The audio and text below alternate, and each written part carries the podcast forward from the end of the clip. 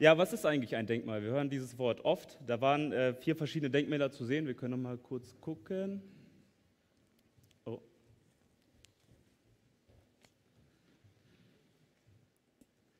Äh, das erste, was wir da sehen, ist ein Leuchtturm, der steht an der Nordsee. Ich weiß nicht, ob jemand schon mal da war, ich kannte das selber nicht.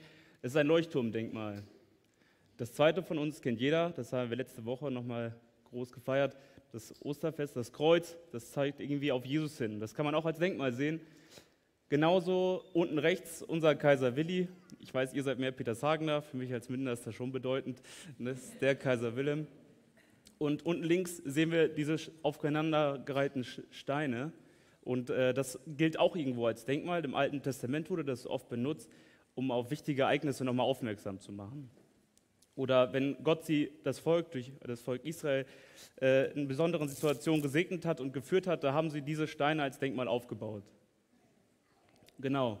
Und heute bedeutet also ein Denkmal für uns, ähm, es ist irgendwo dafür da, um an Ereignisse zu erinnern. Funktioniert die? Achso, okay, das sage ich dir. Ähm, also nochmal zum Thema Denkmäler, die sind irgendwo dafür da, um an Ereignisse zu erinnern, an äh, vielleicht auch Personen, an Einzelne, wenn wir an unseren Kaiser Wilhelm denken. Es ist aber auch dafür da, um an Kulturen zu erinnern. Und es gibt auch Kriegsdenkmäler, die sind sogar dafür da, um zukünftige Generationen vor etwas zu warnen, vielleicht wieder an diesen Zustand hinzukommen. Also es ist vielleicht in gewisser Weise ein Mahnmal. Und heute, das ist schon die richtige Folie, nicht weitermachen, geht es äh, um ein göttliches Denkmal, was Gott uns irgendwie mitgegeben hat. Und dieses Denkmal steht zwar in einem Buch geschrieben, in einem Buch stehen oft Dinge drin, die vergangen sind, aber in diesem Buch geht es um ein Thema, was aktueller ist denn je. Und zwar ist das die Bibel, heute passend zum Thema natürlich. Und die Bibel soll so wie Denkmäler Informationen und Erinnerungen hervorholen oder hervorbringen. Und was ganz besonders darin ist, Gott selber will sich darin offenbaren. Gott selber zeigt uns, wie er denkt, wie er handelt und vielleicht sogar, wie er fühlt. Und nicht nur daran will er uns erinnern, es zeigt uns nicht nur, wie er ist, sondern er zeigt uns auch irgendwo, wie er uns sieht, wieso er uns geschaffen hat und wieso er möchte, dass wir so sind, wie er es haben möchte. Also er hat einen Plan für uns und den möchte er uns da offenbaren, auch jedem persönlich. Und vielleicht nochmal grob zusammengefasst kann man sagen, dass die Bibel wirklich eine Liebesbotschaft ist. Eine Liebesbotschaft an uns Menschen, manche sagen auch ein Liebesbrief, weil dieses Wort zentralisiert sich, zentralisiert sich voll auf Jesus.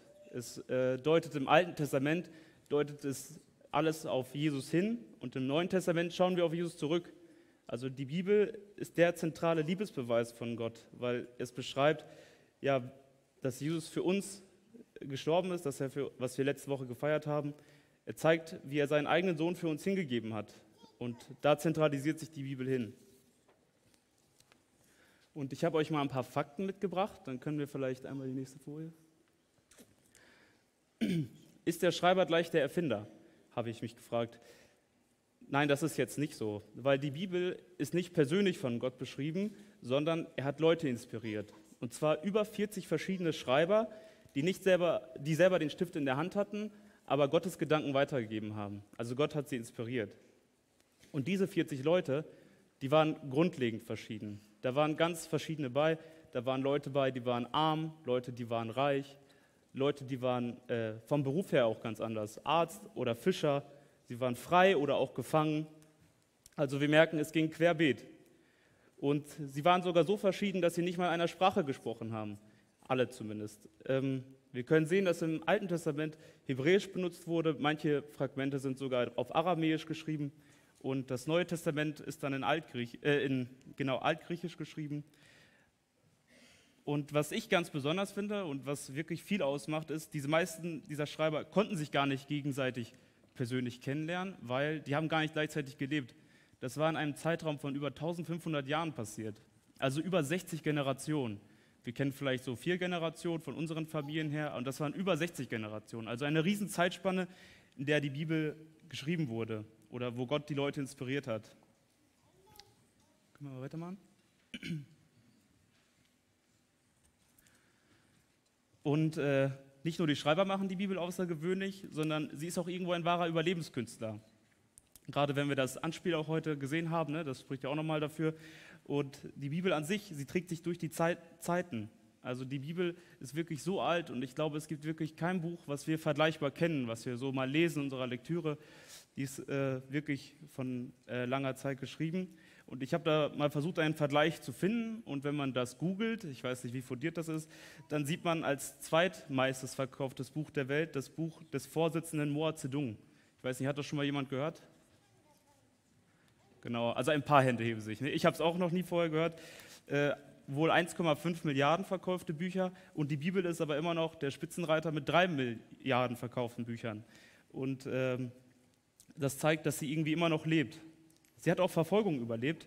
Ähm, ja, es gab einmal in den Zeiten wie früher, bei Kaiser Nero zum Beispiel, im frühen Christentum, da wollten gerade diese führenden Instanzen diese Christen ganz vertilgen. Sie wollten das ganz auslöschen, dass dieses Thema nie wieder hochkommt. Und das ist aber nicht passiert, sondern die Bibel hat sich durchgetragen. Vielleicht, weil sie gebacken wurde oder sonstiges, aber die Bibel hat sich durchgetragen. Und äh, es ist heute immer noch so, dass in manchen Ländern der Welt die Bibel gar nicht so zugelassen ist. Wenn wir an Nordkorea denken, aber gleichzeitig kennen wir Personen oder hören manchmal Geschichten von Missionswerken, wo Leute versuchen, nach Nordkorea Bibeln zu schmuggeln. Selbst da lebt die Bibel weiter. Und deswegen eigentlich schafft es keiner, sie so auszulöschen. Und es schafft auch keiner, sie kleinzureden. Sie hat Kritiker überlebt, sie hat Philosophen überlebt und sogar die Wissenschaft. Seit Jahrzehnten wird uns oder wollen viele Leute von uns, dass wir alle an diese Ursprungstheorie glauben. Und das macht die Bibel ja überflüssig in dem Sinne. Aber wir dürfen wissen, dass äh, da, wir dürfen wissen, dass die Bibel recht hat. Und wenn dieses, diese Ursprungstheorie wirklich so fundiert wäre, dann würden wir alle gar nicht mehr hier sitzen. Aber weltweit fühlen sich immer noch die Gemeinden, weil Leute an Gott glauben. Und äh, wir als Christen dürfen äh, wissen, dass sie sogar die Wissenschaft also nicht aushebeln kann. Die Bibel ist aber auch einfach einzigartig. Einzigartig in der Entstehung. Wenn wir schauen, wie Jesus beschrieben wird, wir sehen jetzt diese vier Evangelien. Äh, Matthäus setzt Jesus eine Krone auf. Also er sieht ihn als König. Markus sieht ihn als Knecht. Lukas als Arzt sieht ihn wie einen Menschen. Und Johannes sieht ihn als Gottes Sohn. Und diese vier Personen haben den gleichen Jesus beschrieben. Und sie haben sich nicht abgesprochen. Und Gott hat es aber so gemacht, dass wir Jesus so sehen können. Sie ist auch einzigartig in ihrer Verbreitung.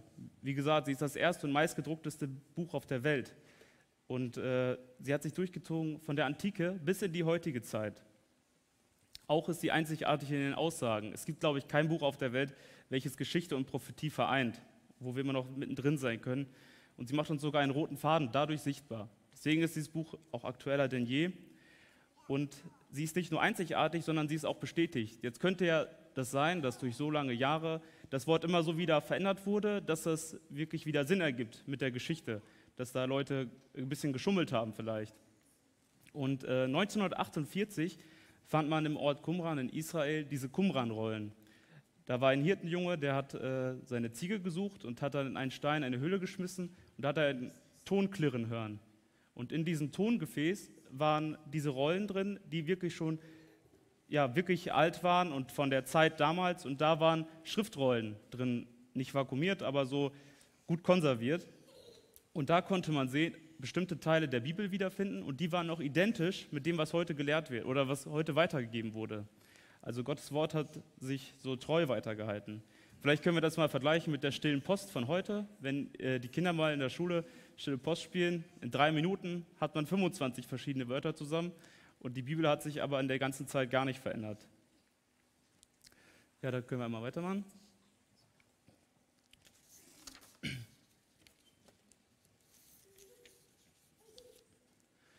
Ja, was sagt die Bibel über sich? Die Bibel sagt, jedes Wort ist von Gott eingegeben. Jedes Wort ist von ihm geschaffen und wichtig, was wir auch am Anfang schon hatten. Und ich wollte nur mit euch auf einmal auf die Situation eingehen, als Jesus da in der Wüste war. In Matthäus 4 lesen wir das. Da war das nämlich so, dass Jesus 40 Tage in der Wüste war, nichts gegessen hatte, nichts getrunken und der Teufel kommt zu ihm und will ihn versuchen. Und dreimal versucht der Teufel Jesus, versucht der Teufel Jesus und Jesus antwortet, immer bevor er die richtige Aussage dann trifft, es steht geschrieben. Also Jesus selber hat sich auf Gottes Wort berufen. Er hat es als Schutzschild irgendwo genommen. Er wusste, was richtig ist, weil er sich auch mit den Worten auskannte, was sein Vater in dem Wort geschrieben hatte. Also damals natürlich dann das Alte Testament. Ich denke, vielmehr dürfen wir wissen, wenn wir mal in Versuchung stecken, dass uns das Wort dann auch helfen kann. Gerade in Vers 4, wenn es ums Essen geht, äh, da sagt der Mensch, sagt Jesus, dass nicht das Essen essentiell ist. Also nicht das Essen ist überlebensnotwendig, sondern wirklich für ewigen Frieden ist dieses seelische Essen oder die seelische Speise viel wichtiger. Also ein jedes Wort, was aus Gottes Mund kommt. Und zu dieser geistigen Speise äh, wollte ich euch einmal was mit aus Psalm 1 mitgeben. Vielleicht könnt ihr den mal lesen. Einmal Folie weiter. Wohl dem, der nicht wandelt nach dem Rat der Gottlosen, noch tritt auf den Weg der Sünder, noch sitzt, wo die Spötter sitzen, sondern seine Lust hat am Gesetz des Herrn und über sein Gesetz sind, nachsinnt Tag und Nacht. Der ist wie ein Baum, gepflanzt an Wasserbächen, der seine Frucht bringt zu seiner Zeit und seine Blätter verwelken nicht. Und alles, was er tut, gerät wohl. Nicht so die Gottlosen, sondern sie sind wie der Spreu, sondern sie sind wie Spreu, die der Wind verweht. Also wir dürfen wissen, Gott ist treu und sein Wort auch, egal in welcher Lebenslage du steckst oder ich stecke. Wir dürfen wissen, wenn wir in Freude sind oder in Leid, ob wir Kinder sind oder Greise, ob wir in Familienverhältnissen sind oder nicht, ob wir allein sind. Gottes Wort ist treu in jeder einzelnen Situation. Gerade ich darf das so oft auf der Arbeit erleben. Es ist nämlich so, dass äh, da oft schlimme Schicksale sind oder Leute einen schweren Schicksalsschlag erleiden, gerade wenn es ums Thema Angehörige geht dann können Leute, die Gott nicht kennen, schwer von Menschen loslassen, weil sie wissen, nicht wissen, wie es danach weitergeht. Aber man kann das oft sehen bei Christen, die sind sich gewiss und äh, können diesen Menschen viel besser verabschieden, weil sie wissen, sie werden ihn bald wiedersehen. Sie eine himmlische Hoffnung haben. Und wir dürfen wissen, dass Gott da wirklich treu ist. Oder vielleicht nochmal ein anderer Vergleich mit einem Fußballfan. Da ist jemand, der von Kind an seit der Grundschule jeden Sonntag mit ins Stadion fährt und wirklich seinen Verein liebt. Wenn er 18 wird, ist sein Auto voll mit Stickern und es gibt nur diesen einen Verein.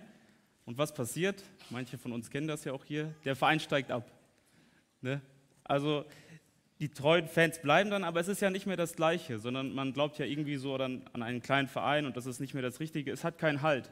Nichts, was ewig währt. Und wir dürfen wissen aber, wenn wir mit Jesus unterwegs sind und an Jesus-Fan sind, dürfen wir wissen, dass wir immer in der Champions League spielen. Also wir sind immer mit dabei. Das ist wirklich ein sehr großer Punkt, weil ich glaube, nichts anderes kann so viel Halt geben. Und sein Wort ist auch unsere Karte und Kompass. Er navigiert uns zum besten Ziel, was man haben kann, sondern sein Wort navigiert uns zu ihm. Es ist vielleicht ähnlich wie mit den gestapelten Steinen. Die wurden nämlich nicht nur als Denkmal benutzt. Auch heute sehen wir das ja manchmal, gerade in den Bergen, wo man noch nicht so viel mit Google Maps und so zu tun hatte, äh, gibt es manchmal an Gabelungen diese Stapel, Steine aufgestapelt und die sollen uns dann irgendwo die Richtung weisen. Oder den Leuten, die das da aufgestapelt haben. Das ist wie eine Karte oder ein Kompass. Und äh, was mir nochmal wichtig war, sie ist irgendwo ein Kniegegründer. Also ich meinte damit, Gottes Wort ist sogar so ergreifend und richtig, dass sogar Leute, die nicht an Gott glauben, Gottes Wort zitieren. Gerade wenn man Bücher liest über Kommunikation, gerade in Bezug auf die Arbeit oder sonstiges, also habe ich das schon immer wieder mal erlebt, ist es so, dass Autoren, die gar nicht selber an Gott glauben, die Bibel zitieren. Weil Gott weiß alles am besten und deswegen heißt er auch den besten Umgang, mit dem wir haben können unter uns Menschen. Und äh, deswegen kann man das oft sehen, wenn man verschiedene Bücher liest, dass äh, Gott da zitiert wird. Also er hat die besten Ratschläge für uns. Ja, nun geht es aber nicht nur um uns, sondern es geht ja auch darum, Gottes Wort an die Kinder weiterzugeben. Ähm, vielleicht denkt man auch oft darüber nach, was man den Kindern weitergeben kann. Ich konnte jetzt noch nicht so viel darüber nachdenken, aber äh, was ist jetzt wirklich wichtig? Was soll man den Kindern mitgeben? Man hört das ja immer wieder. Man möchte ihnen Bildung mitgeben, man möchte ihnen Finanzen mitgeben, man möchte, wie bei ähm, die sollen es besser haben als ich. Das ist auch so ein Satz, den man manchmal hört. Und was ist wirklich das Beste, was man mitnehmen kann? Es ist nicht nur Hilfe zur Selbsthilfe, sondern es ist Hilfe, um Gott kennenzulernen. Also wir sind vielleicht auch nicht immer da und die Kinder stehen dann auf einmal dort mit Geld, was vielleicht nichts mehr wert ist oder sonstigem. Also wir können etwas mitgeben, was wirklich treu ist, also dieses Wort Gottes. Und das ist uns heute so wichtig geworden, dass die Kinder dann eben, wenn sie auch größer werden, dieses Buch als Leitfaden haben. Kannst du mal weitermachen? Es ist, das muss ich jetzt mal kurz einwerfen. Ich zum Beispiel bin sehr froh, dass unsere Kleine noch so klein ist, weil das ist ein Thema, was wirklich schwer zu behandeln ist. Und ihr könnt uns jetzt noch nicht mit Steinen abschmeißen, weil unsere noch nicht lesen kann. Aber äh, trotzdem wollen wir einmal darum äh, gucken, wie das ist, die Kinder allgemein zum Lesen zu motivieren. Das ist auch von dem Seminar aus Rehe mitgenommen. Ähm, generell gilt, der Apfel fällt nicht weit vom Stamm. Wenn wir uns das anschauen, eine Couch-Potato-Familie wird wohl kaum einen Leistungssportler großziehen. Also habe ich noch nicht gehört. Oder eine Olympia-Familie wird nicht ein Kind zu Hause haben, welches gar nicht rausgehen will. Meistens ist es ansteckend. Es funktioniert ja oft so, und man hört es ja auch immer wieder, ne? dass äh, so wie die Kinder, so die, wie die Eltern, so die Kinder, genau. Es gilt das Vorleben. Wenn wir viel lesen, werden auch wahrscheinlich oder werden die Kinder eher auch zum Lesen angeregt werden. Es ist aber auch mit den Negativbeispielen so. Also wenn wir zum Beispiel auch viel vom Handy hängen, werden die Kinder auch viel vom Handy hängen. Und äh, Bildschirme an sich sind ja nicht schlecht oder sonstiges und ich kann jetzt auch noch nicht so viel dazu sagen. Aber was dabei wichtig ist zu bedenken, wir als Erwachsene können das dann vielleicht auch besser einsetzen und für die Kinder wird das Lesen aber umso trockener. Es wird viel schwieriger für sie zu lesen, weil sie keine Fantasie oder die Fantasie viel schwerer ist anzuwenden beim Lesen. Sie sind dadurch verwöhnt von diesen bunten Bildern und dann wirkt das normale Lesen sehr trocken. Und vielleicht noch mal ein Tipp, um gegenseitig zum Lesen anzuregen. Äh, kommt darauf an, auf welches Alter. Bestimmten Alter bei Jungs ist vielleicht schwierig, aber es wäre gut, wenn man zum Beispiel Bücher verschenkt. Dann können die Kinder nämlich gegenseitig sehen, yo, der Lied muss ja auch Bücher lesen und ja, das macht ja vielleicht sogar doch Spaß und dann können die Kinder auch mal drüber reden und sie entwickeln vielleicht etwas da beim Lesen und sind nicht nur einfach da für sich mit dem Thema. Okay, dann war es einmal, ähm, die Kinder allgemein zum Lesen zu motivieren, aber wie können wir die Kinder denn zur Bibel motivieren? Zum einen sind wir alle damit verantwortlich. Also jeder, der zu dieser Herde Gottes gehört, ist ja mit dafür verantwortlich, dass die Jünglinge mitgenommen werden, also wie bei einer Tierherde. Und deswegen gilt wieder das Vorbildprinzip, was sehen die Kinder, wenn die vielleicht in der Gemeinde sind oder sonstigem, die sehen sie, dass sie auch Gottes Worte in unserem Herzen tragen und das mitnehmen. Es funktioniert ähnlich wie ein Feuer. Also unser Bibelforum-Logo ist ja auch mit einer Flamme und das ist halt, dass wir für Jesus brennen wollen und das ist wieder dieses Ansteckungsprinzip. Dann werden die Kinder das auch haben wollen und mitmachen. Es gilt auch, ihnen zu zeigen, vielleicht ganz persönlich, du, das ist mein Lieblingsbuch. Das ist das Buch, was mich verändert hat. Mich ganz persönlich hat das Buch verändert in meiner Jugendzeit, weil ich lernen durfte, dass Jesus, also Jesus hat mir Selbstvertrauen geschenkt in ihm, weil ich das dann begreifen konnte. Und als ich mich mit diesem Wort vertraut gemacht habe, habe ich gelernt, dass ich darin gewurzelt bin und mir nichts passieren kann. Und dann gilt es aber wiederum, den Kindern wichtig zu machen, du, das ist aber nicht ungreifbar, sondern das können wir auch dir mitgeben. Es kann auch dein Lieblingsbuch werden. Und ähm, das kann man machen, indem man verschiedene Kinderbibeln benutzt, mit verschiedenen Bildern, mit verschiedenen äh, anderen Sachen, um das für die Kinder so ein bisschen greifbarer zu machen, wo das leichter erklärt ist, auf das Alter angepasst. Vielleicht auch, wenn das mit dem Lesen nicht so gut funktioniert, dass man Hörbücher benutzt, dann können man ein bisschen was nebenbei machen. Vielleicht äh, Kinderfreizeiten und Aktivitäten dabei ist oder die Kinder mal zu ihrer Teenie-Freizeit mitschenkt, dann ist es nämlich so, dass sie schon so ein kleines Kinderbibellese hochbekommen. Also sie werden viel mit Gottes Wort konfrontiert und äh, haben da nochmal so einen Peak vielleicht. Und allgemein kann man sagen, wie kann das das Lieblingsbuch werden? Man darf auch gezielt für die Kinder beten, weil Gott lässt uns mit dieser großen Aufgabe ja nicht allein. Und äh, zum Ende wollte ich uns noch mal ein paar praktische Tipps mitgeben. Äh, wie gesagt, das mit dem Bücher verschenken oder Hörbücher verschenken, das ist äh, vielleicht auch äh, ganz simpel. Und wenn die Kinder Geburtstag haben, kann man denen das mal gut mitgeben. Vielleicht liest man selber mal ein, zwei Kapitel damit, dass man sie nicht so da allein lässt, sondern man könnte sie damit abholen. Dass man die passende Bibel findet für jedes Alter und die Übersetzung. Also es gilt, dass es schon verständlich ist und trotzdem nach dem Urtext, also wie zum Beispiel diese Elberfelder Bibel, die heute vorgeschlagen wurde, da sind halt, ist die Elberfelder Übersetzung, die vielleicht dann für die Kinder ein bisschen leichter gemacht wurde, mit passenden Bildern dazu. Es gilt vielleicht auch, äh, Familienandachten zu machen, muss aber nicht so aussehen, dass jetzt nur einer redet, sondern es kann auch ganz praktisch sein, indem man jetzt sonntags nach Hause geht und da wurden Worte genannt, die die Kinder gar nicht verstanden haben. Und dann könnte man nochmal einfach zusammen mit den Kindern zu Hause drüber reden. Hast du vielleicht irgendein Wort nicht verstanden oder was ist dir quer? Und in der Kinderstunde ist das zum Beispiel so ein Thema. An Weihnachten wird halt oft von einer äh, Jungfrauengeburt gesprochen. Und die Kinder wissen aber gar nicht, was das ist. Und da gibt es auch ganz viele andere Themen zu. Und das ist wirklich schwierig, Also ich hatte das auch schon ein paar Mal, dass da in der Kinderstunde das gefragt wurde. Ich habe dann immer gesagt, fragt eure Eltern, äh, dass äh, da nochmal drüber gesprochen wird, dass sie das irgendwie verstehen und einordnen können, weil es ist so zentral. Es wird immer wieder gesagt und die Kinder können es aber nicht verstehen. Auch als Hauskreis, äh, bei uns im Hauskreis sind ja nur zwei kleine Kinder, die können vielleicht noch nicht so viel davon abgucken, aber früh übt sich. Aber vielleicht ist es auch wichtig, auch wenn das manchmal für alle ein bisschen störend ist, wenn die Kinder nicht unbedingt dabei sein sollen und die Erwachsenen sich nicht ganz ungestört miteinander austauschen können, wäre es vielleicht wichtig, dass die Kinder zwischendurch mal dabei sind, damit sie das gerade sehen, damit sie sehen, yo, die beschäftigen sich wirklich damit und nicht nur Sonntag, sondern die reden alle selber darüber. Also sie tragen es im Herzen. Vielleicht auch, wenn die Kinder jetzt anfangen wollen zu lesen, ihnen helfen, ein Lesesystem zu geben. Sie haben vielleicht noch nicht die Routine, Sie sind ja auch einfach nicht so alt.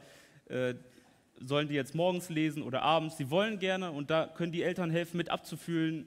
Ja, wollen wir mal zusammen gucken? Können wir vielleicht morgens? Passt nicht so gut, weil du kommst sowieso schon immer zu spät zur Schule.